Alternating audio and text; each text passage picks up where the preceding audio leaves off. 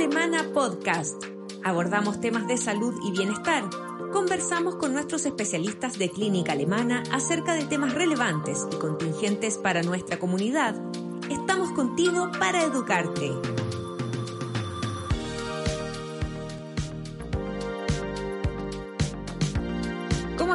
Junto con saludarlos, les cuento que esta vez conversaremos sobre la apnea del sueño, CPAP y la pandemia y lo que hay que saber sobre estos temas. Para eso, hoy nos acompañan el doctor Fernando Descalzi, de especialidad broncopulmonar de nuestra clínica, y Claudia Bustamante, enfermera de Centro del Sueño. Bienvenidos a ambos y muchas gracias por acompañarnos. Muchas gracias por la invitación. Muy agradecida de estar aquí y de participar en estas charlas educativas doctor y enfermera, a los dos, para entrar en contexto, ¿a qué se le denomina apnea del sueño? Apnea del sueño eh, es un fenómeno en que durante el sueño la faringe, la garganta que uno dice habitualmente, se cierra y deja de pasar aire y por lo tanto tiene la consecuencia de bajar la oxigenación en la sangre. ¿Qué factores propician a que se desarrolle un síndrome de apnea obstructiva del sueño?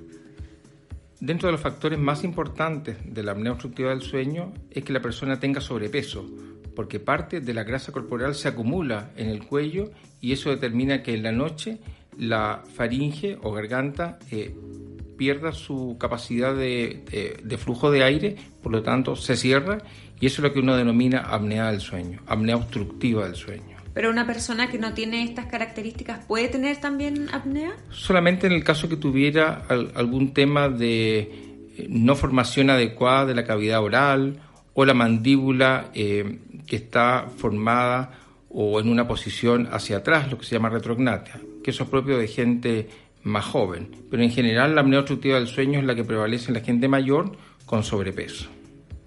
¿Respiramos de forma distinta en vigilia y durante el sueño?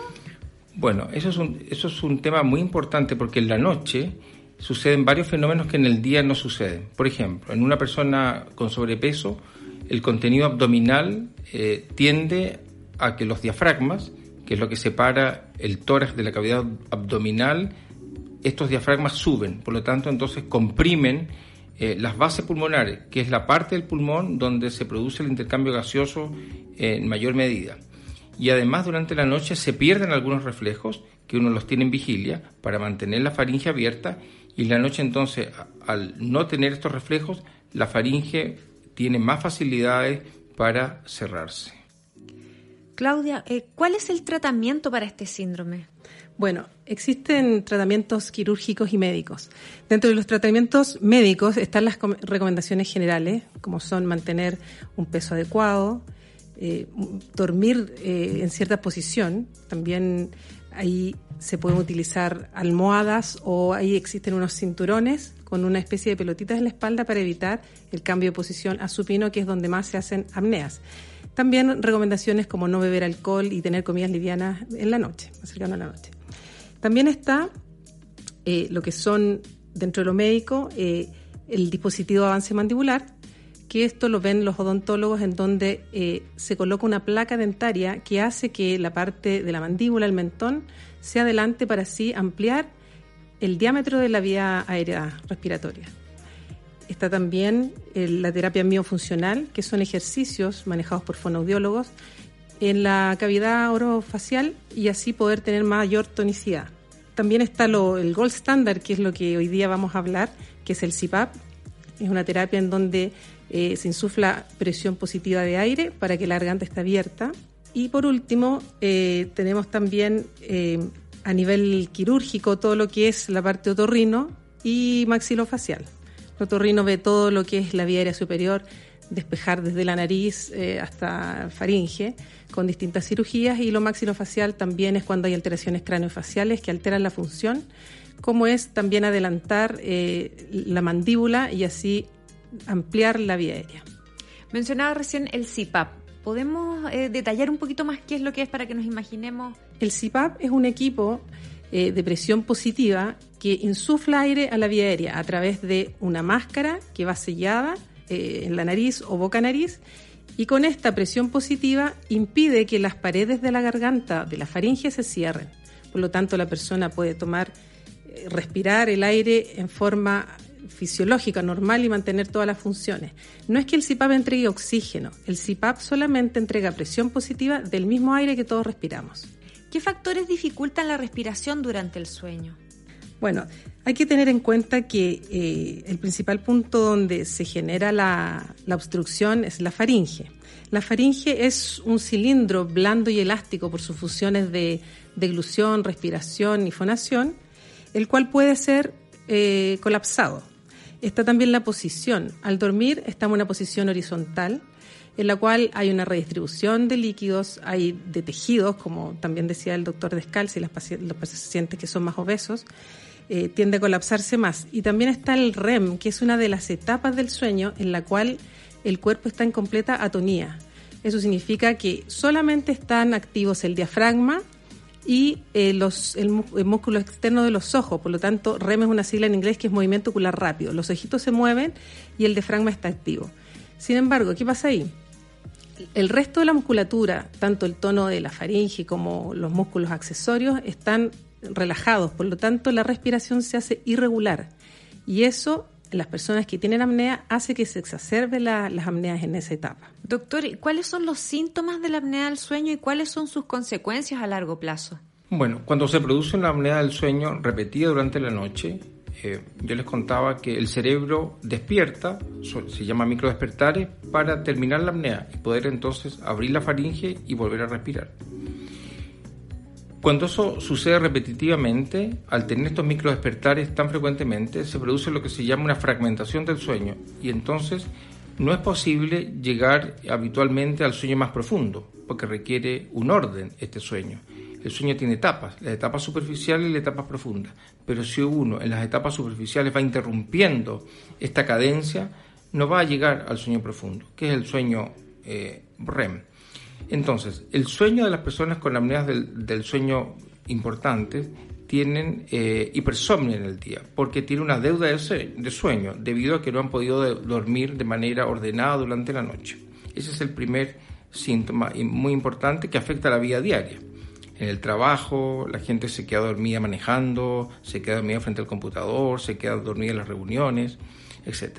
Pero también hay consecuencias a largo plazo cuando se produce una apnea obstructiva, eh, como es un estrés, se produce liberación de catecolamina. El sistema simpático actúa y se produce un aumento de la presión arterial, se produce taquicardia. De modo tal que esto es una sobrecarga al sistema cardiovascular. Y a largo plazo, este sistema cardiovascular que frecuentemente tiene estos episodios de estrés, se, eh, van a dar eh, síntomas a ese nivel. Por ejemplo, hipertensión arterial, arritmias en la noche, infarto o miocardio, accidentes cerebrovasculares.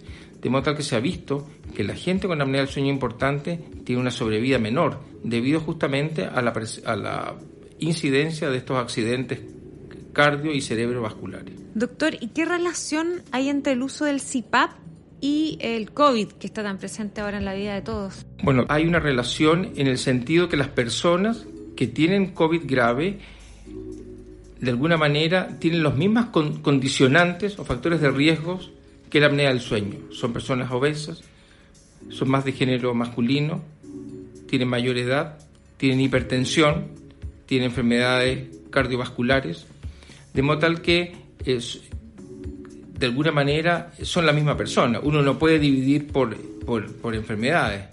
En el fondo es el mismo ser humano que comparte esta situación de riesgo que lo hace tanto ser más proclive a tener una enfermedad por coronavirus SARS-2 COVID-19 más grave que aquella persona que también tiene una apnea del sueño grave. Entonces hay una relación que se ha demostrado de que las personas portadoras de este síndrome eh, de alguna manera lo pasan más mal, porque van a tener más tendencia a caer la oxigenación en la noche y más tendencia a estar hospitalizados. Quisiera complementar que además los pacientes que tienen apnea del sueño y requieren utilizar el CPAP, se produce un tema que es la aerolización. ¿Qué significa esto?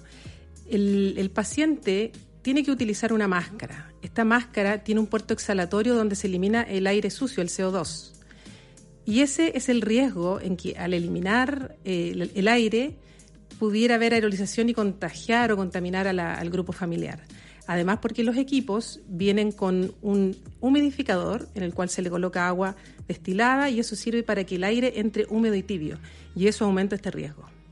Perfecto, entonces el síndrome de apnea obstructiva del sueño es un factor de riesgo para adquirir eh, con mayor facilidad la infección. No exactamente en sí mismo, sino que la persona que tiene apnea del sueño probablemente tenga los factores de riesgo para adquirir la infección.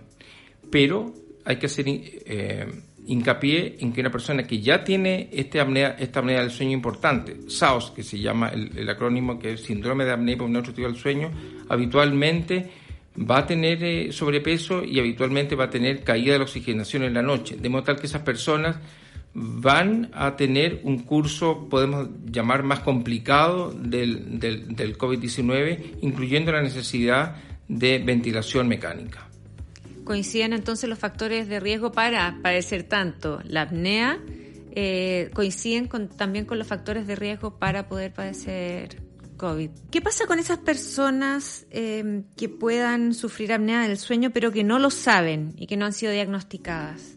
Bueno, frecuentemente, antes de la pandemia COVID y ahora, eh, vemos pacientes que llegan con accidentes vasculares encefálicos, con infartos, con arritmias en la noche, con hipertensiones en que requieren muchos medicamentos para controlarse, en que el médico sospecha, ¿no es cierto?, entre otros muchos factores, que pudiese tener este, este, este síndrome de apnea obstructiva del sueño como un factor más predisponente a tener estas patologías. Por lo tanto, eh, tal como comentaba, que a largo plazo se producen estas consecuencias cardiovasculares, el ideal sería poder diagnosticar este síndrome antes que ocurran eh, estas consecuencias que pueden ser fatales incluso. Ahora, en el caso del COVID, también es lo que decíamos hace un momento. En el fondo, uno de alguna manera puede pensar que la persona que tiene obesidad y que tiene apnea del sueño va a tener un curso más complejo en el caso que tenga una neumonía, porque se une tener una caída de oxigenación en la noche más la neumonía viral y eso entonces que también produce falta de oxigenación. Entonces se traduce finalmente en necesidad de hospitalizar, de tener oxígeno, de usar algún tipo de ventilación externa que se llama ventilación no invasiva o incluso eh, intubación. Pero básicamente es eso, es la, eh, de alguna manera que ambos eh, enfermedades pueden coexistir y eso agrava sin duda la evolución de la neumonía COVID. Por último, Claudia, además de los cuidados básicos de prevención, el uso de mascarilla, lavado de manos, distancia social, ¿qué otras precauciones deben tener quienes padezcan de apnea obstructiva del sueño? A ver, los pacientes que tienen apnea del sueño y tienen que utilizar el CPAP tienen que tener ciertos cuidados, ¿ya? Eh, hay recomendaciones que están hechas por la Federación Latinoamericana de Sociedades de Sueño y la SOCHIMES, que es la Sociedad Chilena de Medicina de Sueño, en el cual indican algunos puntos. Eh, los pacientes con apnea que están en aislamiento, usan su equipo, no tienen riesgo especial, o sea que están haciendo una cuarentena estricta, no tienen ningún eh, riesgo especial, ¿ya? Siempre hay que procurar, por supuesto, y tener en claro las recomendaciones de aseo habitual de estos equipos, ya recordando la importancia del lavado de manos, que actualmente se ha hecho algo muy cotidiano nosotros, guardar el equipo en un lugar cerrado y aireado. ¿Qué aseo es el que hay que hacer? Bueno, lo que se recomienda es primero lavado de manos, ¿verdad? Luego utilizar productos desinfectantes que ellos recomiendan el cloro domiciliario, que es en una dilución de una cucharadita de té en 250 cc de agua fría, o el alcohol sobre el 70%, humedecer un paño y limpiar el equipo, el compresor. ¿ya? Ahora, en relación a los accesorios, el tubo y la máscara, se recomienda hacer un lavado diario con un jabón con pH neutro, en, la parte que todos eh, concuerdan, ya que es la recomendación consensuada por diferentes sociedades científicas internacionales y las marcas de los fabricantes, es el caso cuando el paciente está contagiado de COVID. Y o pacientes que están por contacto sospechoso, contacto estrecho, ellos sí deben suspender el uso del humidificador y dormir en forma aislada. Ah, claro, porque en el fondo ahí es donde se, se, hace más propenso la, la, diseminación. la diseminación del virus. Exactamente. Ahora, los equipos como vienen con el humidificador incorporado, hay algunos que se les puede sacar el humidificador y conectar el sistema sin humidificador, o bien lo que se puede hacer es no colocarle agua, utilizarlo sin agua, que también se puede. También recomiendan que como hay tantos pacientes asintomáticos, el paciente que tolere ocupar el equipo sin agua, sin humidificador, es mejor para evitar el riesgo, digamos, teórico que pudiera ser el contagio a la familia. Sobre todo cuando hay pacientes eh, o personas de la familia que son vulnerables a tener una patología grave.